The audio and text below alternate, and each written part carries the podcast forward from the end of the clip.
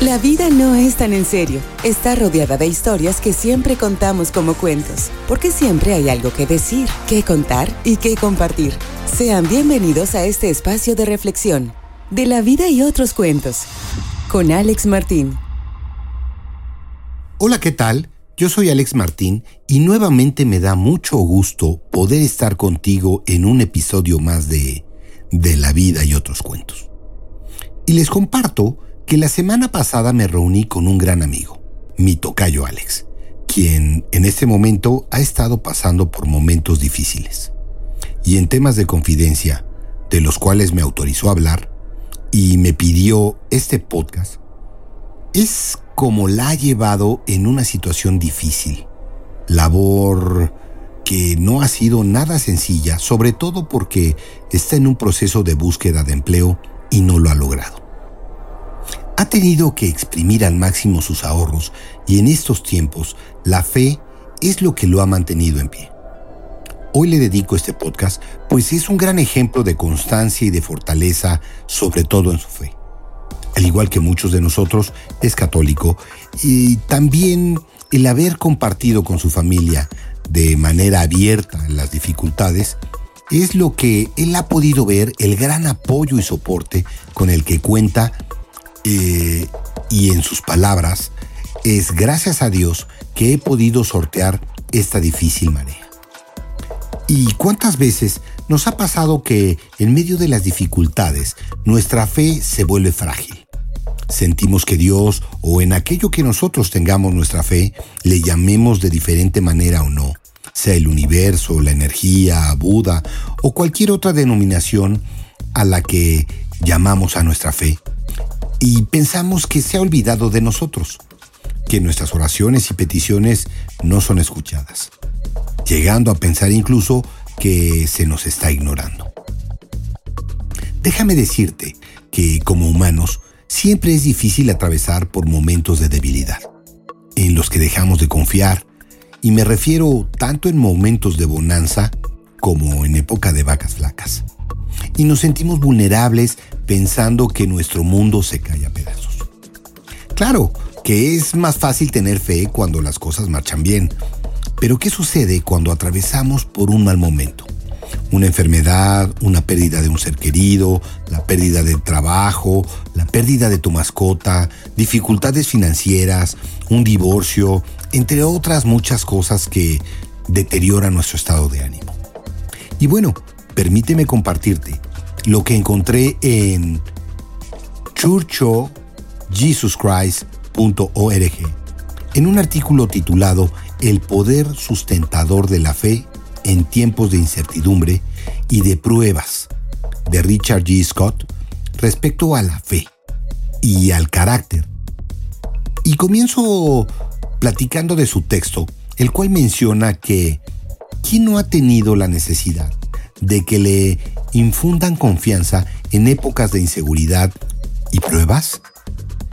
¿Quién está tan seguro de sí mismo que nunca ha deseado tener una influencia de que eh, su estabilidad tiene cierta dificultad en su vida?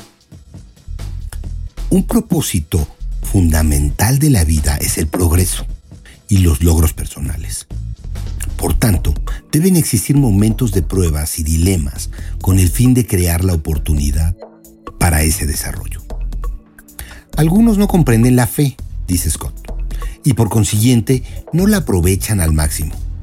Otros, por su parte, piensan que todo análisis sobre religión, y yo digo sobre tu filosofía de vida, eh, y la guía que se recibe mediante una fe firme, no tiene bases lógicas. Sin embargo, la fe no es una ilusión ni una magia, sino un poder arraigado en principios eternos. ¿Te encuentras entre los que han ejercido la fe y creen que no han logrado el esperado beneficio? Si es así, probablemente no hayas comprendido ni seguido los principios sobre los que ésta se funda. Y he aquí un ejemplo de lo que te digo. Así refiere Richard. Hace años participé en un experimento para medir las características nucleares de diferentes materiales. El proceso utilizó un reactor nuclear experimental diseñado para que las partículas de alta energía salieran por una apertura que había en el centro del reactor. Esas partículas eran guiadas hacia el compartimento experimental donde se medían. Tales partículas de alta energía no podían verse, pero debían ser controladas con cuidado para evitar que se dañaran las otras. Un día, un limpiador entró mientras estábamos trabajando y disgustado dijo, son todos unos mentirosos, pretenden estar haciendo algo importante, pero a mí no me engañan. Yo sé que si algo no se puede ver, oír, probar, oler o tocar, no existe. Esa actitud descartó la posibilidad que tenía de aprender que hay muchos de valor que no se pueden reconocer por medio de los cinco sentidos. Si ese hombre hubiese estado dispuesto a comprender cómo se detecta la presencia de las partículas nucleares, hubiera confirmado su existencia. Del mismo modo, no debes dudar nunca de la realidad de la fe. Así como Alex, mi tocayo, que sabe que sus problemas se resolverán y no serán para siempre. Les confieso que en realidad me llama la atención su gran arraigo al sentimiento que tiene de fuerza en su fe. Y en sus palabras él dice, a medida que sigas los principios que Dios ha establecido para el ejercicio de la fe, recogerá sus frutos. Y bueno, retomando el punto del carácter, nuevamente cito a Scott, el carácter es la manifestación de lo que llegarás a ser. Un carácter moralmente firme es el resultado de haber hecho elecciones correctas durante las pruebas de tu vida. Tu fe te guiará a hacer esas elecciones correctas. Es evidente que lo que haces y lo que piensas determinan quién eres y en lo que te convertirás. La fe moldea la fortaleza del carácter que estará a tu alcance en tiempos de urgente necesidad. Ese carácter no se desarrolla en los momentos de grandes desafíos o tentación, sino que es ahí cuando se utiliza. El carácter se teje pacientemente con los hilos de los principios, de la doctrina y de la obediencia. Y bueno, por citar alguno de esos principios, te puedo mencionar, uno de ellos es confiar en Dios o en tu filosofía de vida y en su disposición para brindar ayuda cuando sea necesario. No importa cuán difícil sean las circunstancias. El segundo es obedecer los mandamientos o las reglas que te guían y vive de modo que demuestres que Él, Dios o tu filosofía de vida puede confiar en ti. También debes estar atento y ser perceptible a los tenues susurros del espíritu o la energía. Y me refiero a todas esas manifestaciones que dan indicio de que tu vida avanza en un sentido positivo. También recuerda actuar con valentía ante esa inspiración. Sé paciente y comprensivo cuando Dios o tu sentido de vida o tu creencia permite que te esfuerces para que progreses. Y las respuestas vienen poco a poco por un largo lapso de tiempo. Y como dice mi tocayo, no importa lo que ocurra, no importa cuán confundido se vuelva el mundo, tú siempre puedes contar con el poder sustentador de la fe. Y te preguntarás, ¿para qué preocuparte por las dificultades o incertidumbres por acontecer sobre las que no tienes control? Bueno, pues retomando lo del carácter, vemos que un carácter recto aumenta la posibilidad de que nunca tendrás que sufrirlas. Cuando lleguen los problemas y las pruebas, tu fe te guiará a las soluciones. Así como Alex. Tu tranquilidad, tu convicción en la respuesta sobre problemas desconcertantes y tu gozo final dependen de tu confianza en aquello en donde tienes depositada tu fe. En mujeresvictoriosas.com encontré estos consejos para fortalecer tu fe. Número 1. Sé agradecido con las personas que te ayudan, con Dios o como le denomines a tu fe. Número 2. Sé paciente. Los tiempos difíciles no durarán para siempre. Número 3. No te olvides de confiar, de confiar en ti, en tu fe, en las soluciones que irás encontrando en el camino de tu vida. 4. Regresa a las bases de tu creencia. Ellas indicarán cómo debes de actuar. La fe es tu mejor herramienta y como a Alex, te mantienen fuerte en medio de la desesperanza y el dolor. Aunque sea difícil lo que estés pasando, confía. Y confía en ti y en tu fe, en Dios o en como le denomines que te dará la victoria. Y bueno, al regresar tendremos la intervención de Norma Angélica Olaeta, que viene de la compañía de eh, Teresa de Jesús. Es una mujer consagrada a Dios, seguidora de Jesús, movida por el Espíritu, apasionada por el proyecto del reino de Dios, en camino y continuo aprendizaje. E inquieta y andariega religiosa de la Compañía de Santa Teresa de Jesús desde hace 31 años.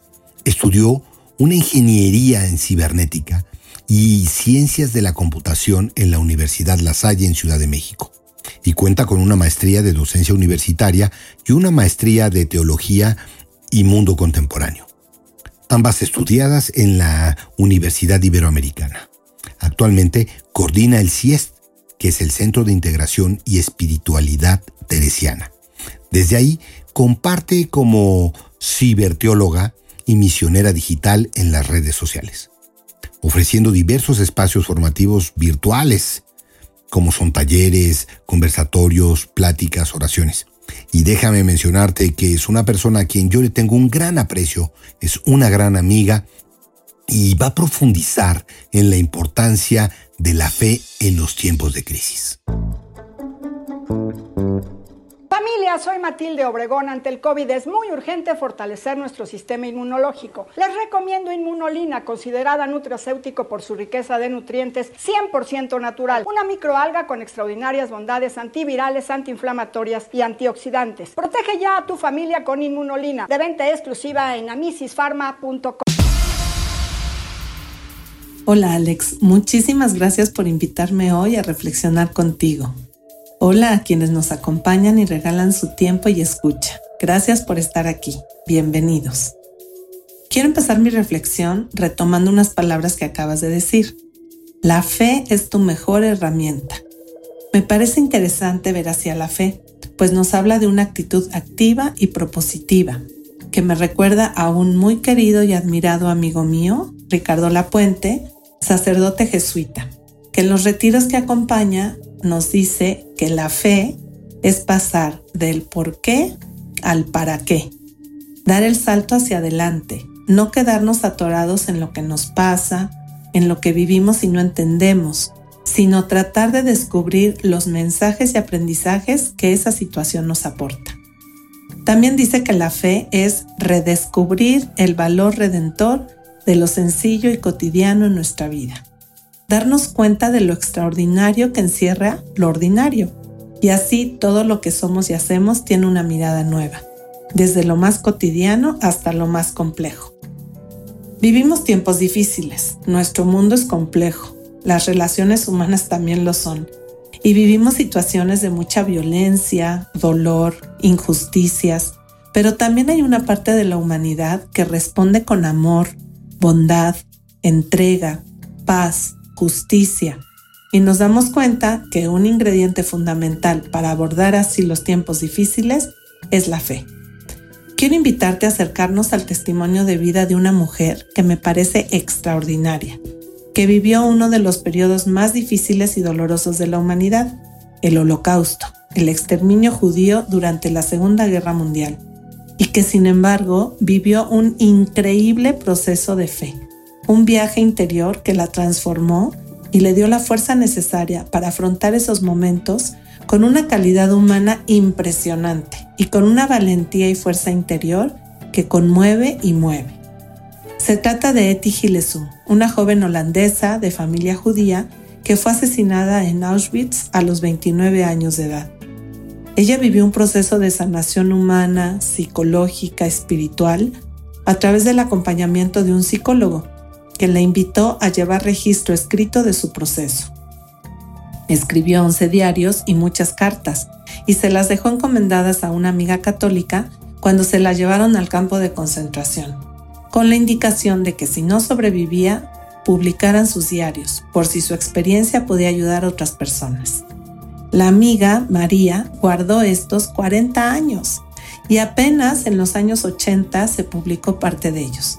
Actualmente están traducidas sus obras completas en muchos idiomas y es impresionante la transparencia, honestidad, humanidad con que escribe y nos permite acercarnos a la tierra sagrada de su ser. Quiero compartirles solo algunas notas que escribió casi al inicio de su proceso, en las que podemos encontrar algunos tips para mantener la fe viva en momentos difíciles. Nos trasladamos con la imaginación al siglo XX, al año 1941 en Holanda, Segunda Guerra Mundial, persecución contra los judíos. Y dice así, cada minuto está tan lleno, tan rebosante de vida y experiencias, y lucha, y victoria, y derrota, y más lucha y a veces paz. Ahora ya no pienso en este futuro, porque de alguna manera tengo la certeza interior de que algo bueno saldrá de todo eso. Siguiente cita. Me dijo, sí, eres una persona radiante y creo que podría serlo y dar a otros algo de fuerza en la vida y ser realmente feliz pues es una hazaña, ser realmente feliz, aceptar y disfrutar el mundo de Dios sin apartar la mirada del enorme sufrimiento que hay en él. Hoy en día la humanidad es tan triste, tan poco radiante y alegre, llena de complejos y preocupaciones y envidias y matrimonios desgraciados y niños fracasados, etc. Y aunque vivas en un desván y comas pan seco, la vida vale la pena. Y si este tiempo nos lo pone difícil y no nos permite vivir, no hemos de tomárnoslo como una tragedia y hundirnos en un pozo de desesperación. Eso también forma parte de la vida y no podemos elegir que le toque a otro o a mí y ni siquiera entonces debemos tomarnos demasiado en serio. Siento que formo parte de un engranaje mayor y lleno de significado y sé que puedo dar mucha fuerza a otros. No debes cerrar los ojos ante nada. Tienes que enfrentarte a esta terrible época y encontrar una respuesta a todas las preguntas que plantea sobre la vida y la muerte. Se cierran comillas. Impresionante, ¿no creen? Y esto es solo una probadita de la gran riqueza y sabiduría humana que Eti nos comparte. Los invito a acercarse a ella, es muy buena amiga y compañera en tiempos difíciles. Pero también en nuestro aquí y ahora encontramos testimonios de vidas que sostenidas en la fe resisten, acompañan y cuidan la vida. Por ejemplo, las monjas carmelitas descalzas y los frailes dominicos en Ucrania, que tajantemente afirmaron, no abandonaremos a la gente de Ucrania y decidieron permanecer ahí, en un país invadido y atacado en una guerra injusta. Y como ellos podemos encontrar a muchos hombres y mujeres que en estos tiempos difíciles sostienen y mantienen su fe. Pero ¿cómo hacerlo? Bueno, pues a continuación te comparto algunos tips que pueden ayudar a sostener la fe en tiempos difíciles, personales, familiares, sociales o mundiales. Número 1 sabernos y sentirnos hijos e hijas amadas de Dios. Él nos dice, no temas, yo estoy contigo, tú eres mi hija, mi hijo amado. 2. Cuidar y alimentar la relación y experiencia con Dios, el trascendente. Teresa de Jesús decía que la oración es tratar de amistad estando muchas veces a solas con quien sabemos nos ama. Entonces, procura cada día un espacio de encuentro con Dios meditación, oración mental, oración cantada, contemplación. 3. Ser parte de un grupo, de una comunidad, compartir con otros y otras afines a tu experiencia de fe. La comunidad da mucha fuerza, sostiene, acompaña y nutre. 4. Ser consciente de tu realidad, del momento que vives, tu aquí y ahora. Pues como dice Eti Gilesum, abro comillas, es aquí y ahora, en este lugar y en este mundo, donde debo encontrar paz, claridad y equilibrio. Debo lanzarme una y otra vez a la realidad, reconciliarme con todo lo que encuentro en mi camino, alimentar el mundo exterior con mi mundo interior y viceversa. Cierro comillas. 5. Cambiar la mirada con la que contemplamos e interpretamos la realidad para descubrir lo maravillosa que es la vida y todo lo que nos rodea. Vivir con actitud positiva, creativa ante la vida, descubriendo todo lo maravilloso que tenemos en nosotros y a nuestro alrededor. 6 encontrar y dar lugar a aquello que es mediación para mantenernos conectados con Dios, ese centro vital que nos habita. Puede ser algo de arte como pintura, canto, danza, lecturas, ejercicio físico, contacto con la naturaleza, escuchar música. 7. Solo amor es lo que da valor a todas las cosas, decía Teresa de Jesús. Si llenamos de amor nuestra vida, podemos compartir ese amor a las vidas de los demás y así haremos un mundo mejor, más habitable, más pleno, más parecido al sueño de Dios. Pues en esta semana te invito a potenciar la vida en aquellos lugares que transites y que nuestra misma vida sea buena noticia para otros, sea visita de Dios para aquellos con quienes nos encontremos, dando testimonio de la fuerza que da mantener viva y actuante la fe en momentos difíciles. Gracias nuevamente Alex por la invitación a compartir estos sentipensares. Gracias a ti que te diste el tiempo para escuchar y reflexionar con nosotros este día. Hasta la próxima. Norma, de verdad qué espectacular intervención. Agradezco mucho y gracias por compartir siempre tus experiencias, tu conocimiento y tu dedicación. Muchas, muchas gracias. Y bueno, antes de continuar, te invito a escuchar con atención esto que viene. ¿Problemas con tu computadora? Nosotros podemos ayudarte. Somos Encom. Reparamos todas las marcas, Windows y Mac. Llámanos al 55 44 40 0647. Anótalo 55 44 40 0647. Visítanos en www.encom.com.mx. Atendiendo en Lomas Verdes, Ciudad Satélite y Zona Esmeralda. Computadoras Encom. Hacemos que la tecnología funcione. Ya estamos de regreso y para continuar, como es una tradición en De la vida y otros cuentos, tenemos nuestro segmento en el punto de vista filosófico. Y permíteme compartirte que encontré en biblioteca.claustro.edu.ar un escrito de Guillermo Gómez Santibáñez, titulado San Agustín, Fe y Razón. Y Guillermo comienza su texto de la siguiente manera. La fe busca, el entendimiento encuentra. Y como decía el filósofo español Julián María, que decía que no existe una filosofía cristiana, sino más bien un filosofar en la fe. De igual manera, Rafael Gambra, otro pensador español, afirma que el cristianismo no es una filosofía, sino una religión. Visto así, entonces conviene identificar primeramente qué tipo de relación fue la que se generó entre el cristianismo y la filosofía, y en la que San Agustín, obispo de Hipona, se convertiría en su más emblemático y genial exponente bajo la tradición filosófica cristiana, en su apego de los primeros siglos.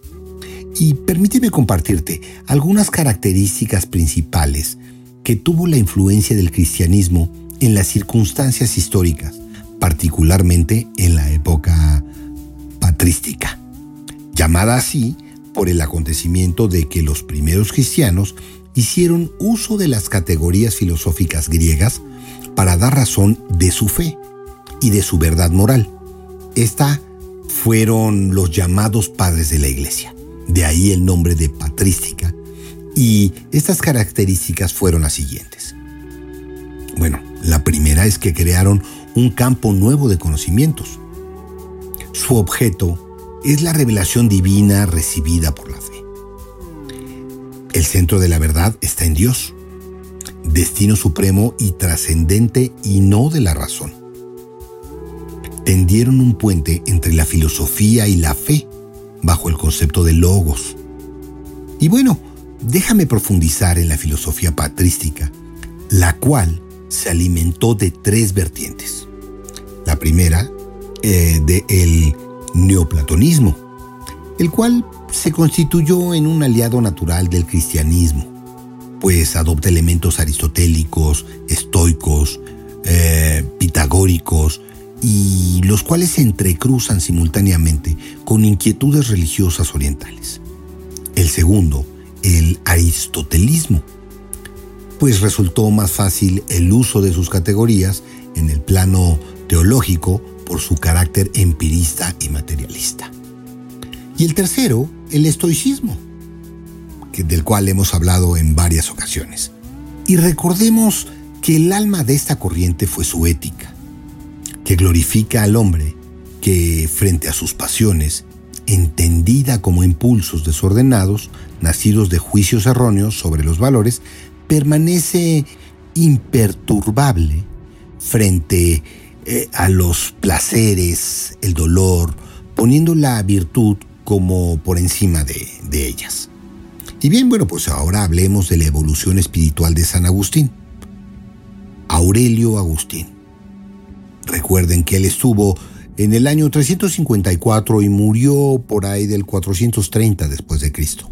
Se destacara más que ninguno de los pensadores por su indiscutible lealtad interior. Entre su pensamiento y su vida hay una conciencia que da cuenta de su profunda conversión interior y que vendrá luego a significar tanto en su reflexión teológica como filosófica. Un giro copernicano en el pensamiento cristiano occidental. Recordemos, Cartago, Roma y Milán son tres ciudades que se constituían en un horizonte referencial para Agustín, para San Agustín. No solo en su eh, periplo filosófico, sino también en su problema existencial. El itinerario que realizó San Agustín por cada una de estas ciudades marcará profundamente su vida y pensamiento. Particularmente será Cartago, donde tendrá dos experiencias significativas, sobre todo bajo la influencia del obispo Ambrosio de Milán. Agustín toma contacto con la filosofía y con la lectura de Hortensio de Cicerón. Y de ahí, bueno, en palabras de San Agustín, decía, en verdad, Semejante libro cambió mis afectos y modificó mis súplicas, e hizo mis votos y deseos para que fueran otros. De repente apareció a mis ojos viles toda esperanza vana, y con increíble ardor de mi corazón suspiraba por la inmortalidad de la sabiduría. Así lo mencionaba. Y bueno, como menciona Guillermo en su texto, en Cartago, también San Agustín abraza el maniqueísmo, una corriente en la que pasará nueve años y cuyo núcleo doctrinal contiene un dualismo radical entre el principio del bien y del mal. No solo en su dimensión moral, sino también en su constitución metafísica. Nuevamente en frases de San Agustín, los maniqueos afirmaron la existencia de dos principios distintos entre sí y entre sí opuestos, al mismo tiempo eternos y coeternos. Y siguiendo a otros herejes antiguos, imaginaron dos naturalezas y substancias, la del bien y el mal. Según sus dogmas, afirman que estas dos substancias se hallan en lucha y mezcladas entre sí. Bueno, recordemos que en su partida hacia Roma, San Agustín logra desprenderse de su relación con su madre Mónica, con quien le ataban fuertes lazos de afectividad y dependencia, y es así como emprende el viaje solo. Su estancia en Roma le marcará dos hechos fundamentales, que son su contacto y relación con la filosofía de los académicos, y lo llevarán a un rompimiento con el maquineísmo y por otro lado, desarrollará su teoría del libre albedrío en contraposición al determinismo maniqueísta. En los filósofos académicos, Agustín se sintió interpretado en su estado de ánimo. Y ya en Milán, San Agustín tendrá un encuentro clarificador y decisivo con el neoplatonismo, que determinará sus categorías filosóficas para construir su marco teórico frente a las dificultades para explicarse en el estatus ontológico de bien y el problema maniqueo de la realidad substancial del mal. San Agustín habría de encontrar en Milán una nueva luz con que iluminaría al hombre y al universo. Ahora hablemos de la actitud filosófica de San Agustín. Y como menciona Gómez Santibáñez, el pensamiento de San Agustín va a recibir una fuerte influencia de Plotino, que al construir su sistema filosófico bajo categorías neoplatónicas, abrirá su mente a la contemplación de las verdades eternas que existen por sí en el mundo del espíritu. Para San Agustín, encerrado en un esquema materialista y bajo una concepción maniquea, dualista y substancial del mal, su conversión radical y la acogida de la fe de Cristo serán derroteros fundamentales no solo de su vida, sino también de su pensamiento. La fe vivida y reflexionada desde la filosofía será en adelante el horizonte abierto e inconmensurable hacia la búsqueda de la verdad. Para San Agustín es fundamental explicar la relación entre el alma humana y Dios. Y será en esta dialéctica que la fe y la razón se harán aliadas y se constituirán en instrumentos complementarios para encontrar la verdad. El sistema filosófico agustiniano busca establecer que la certeza primaria para el hombre está en su propia experiencia interior. Puede disputarse si las cosas en general y el alma en particular están hechas de fuego, de aire o de otro elemento, pero de lo que no duda ningún hombre es de que vive, obra, piensa, ama o desea. Esto es según San Agustín. San Agustín se atreve a plantear una metafísica de la interioridad donde, a solas consigo mismo, el hombre descubra su yo más íntimo y desnudo. La novedad de esta premisa es el desplazamiento que hace San Agustín desde el problema del mundo exterior, el cosmos, al problema del mundo interior, la conciencia del hombre. El verdadero misterio entonces no reside en el mundo, sino en las profundidades del alma humana. Agustín ha dado un salto cualitativo en su metafísica, con relación al filósofo que lo inspira, Plotino, porque la antropología abstracta y despersonalizada de este último contractará con la de San Agustín, en que sus confesiones, su obra maestra, eh, ausculta su propia alma, y en sus tensiones y desgarramientos más profundos de su voluntad, enfrentada a la voluntad de Dios, en donde, descubriendo su yo, ha logrado un hallazgo intimista y contemplativo que se distanciará también del intelectualismo griego, que en general había reducido la voluntad a un lugar muy insignificante. Y es aquí donde radica el aporte novedoso del pensador cristiano, en su capacidad de poder poner en contradictoriedad su propio desgarramiento interior, su voluntad de que luego de un tormentoso peregrinaje existencial, abdica enteramente de su propia voluntad para rendirse a la voluntad de Dios. Para San Agustín, el alma es una sustancia viva de naturaleza espiritual, creada por Dios, creato ex nihilo, creación de la nada, y habita en un cuerpo como en prisión anhelando siempre su bien. Para la filosofía griega, la voluntad no es una fuerza autónoma, particularmente de la vida, sino un dato inmediato en función del intelecto. Este es el que determina su dirección hacia dónde dirigirse y por tanto la voluntad no constituye un objeto de reflexión. En este sentido, el sentimiento religioso que embarga a San Agustín formula un nuevo paradigma porque enfrenta la contradictoriedad del que finalmente se rinde a la voluntad divina, descubriendo el yo como persona. Es verdad que el concepto de persona será muy posterior en el desarrollo del pensamiento filosófico y no propio de Agustín. Sin embargo, estos serán antecedentes que servirán como punto de partida de diferentes sistemas filosóficos y teológicos, construidos en el periodo medieval y moderno. Permíteme compartirte que la filosofía cristiana de San Agustín se apoya en dos cimientos importantes, el alma y Dios. A Dios se le encuentra no en la contemplación del mundo, sino en las profundidades del alma, por cuanto ésta contiene las claves de Dios. El problema del conocimiento para San Agustín es poder justificar la verdad.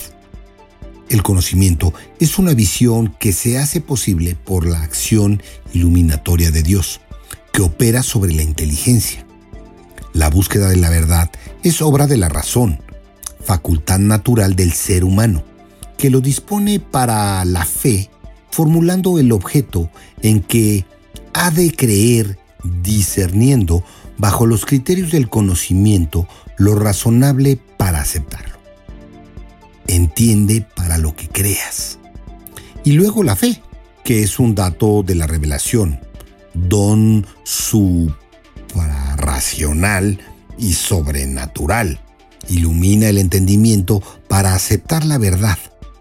Es decir, cree para que entiendas.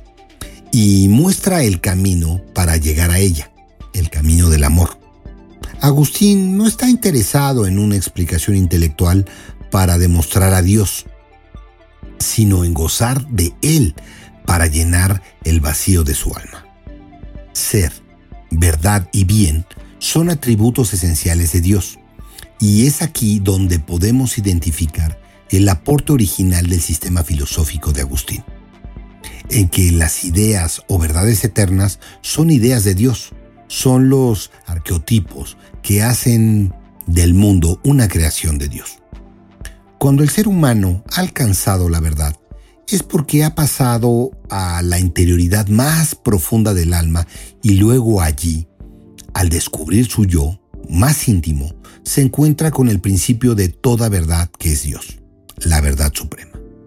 Y bueno, para cerrar el tema, cito textualmente a San Agustín. Qué misterio tan profundo que es el hombre, pero tú, Señor, conoces hasta el número de sus cabellos que no disminuye sin que tú lo permitas. Y sin embargo, resulta más fácil contar sus cabellos que los afectos y los movimientos de su corazón. Y bueno, no hay duda que tanto Alex como San Agustín han tenido una fuerte, una fuerte fe y una fuerte confianza en su fe. Y bueno, te invito a seguir profundizando sobre el tema de la fe y la filosofía. No olvides enviarme tus comentarios y recuerda darnos tu opinión a través de mi Instagram en De la Vida y otros cuentos, todo junto en minúsculas guion bajo oficial. Y no olvides que puedes enlazarme a través de mi WhatsApp en el 5530 41 70 79. Te invito a escuchar los podcasts del equipo de Defrag que se encuentran en defrag.mx, en Facebook o en Instagram, donde encontrarás uh, como Roberto desarrolla sus ideas en matar al algoritmo. ¿Qué, ¿Qué ver para que el algoritmo no decida por ti? Cada semana recuerda que estamos nosotros en De la Vida y otros cuentos, que es un espacio de reflexión de nuestro acontecer cotidiano. El sábado, mantente al tanto de noticias y alertas de seguridad en The Byte Tracks con el XG, porque la tecnología y los gadgets son partes de tu vida personal y profesional. Y no olvides escuchar Hot Mix nuestro mix show de lo mejor de la música dance, nudisco, house y trance, mezclado por Amado Chinas. Yo soy Alex Martín y nos escuchamos hasta la próxima. Recuerda que la vida no es tan en serio, está rodeada de historias que siempre contamos como cuentos, porque siempre hay algo que decir, que contar, que compartir. Esto es, de la vida y otros cuentos. Gracias por acompañarnos en De la vida y otros cuentos. Te invitamos a comentar, a que le des un me gusta y a compartir esta publicación. Escríbenos a contacto arroba defrag.mx. Escúchanos en la próxima emisión. Búscanos en Spotify, iHeartRadio y TuneIn. De la vida y otros cuentos es una producción de defrag.mx.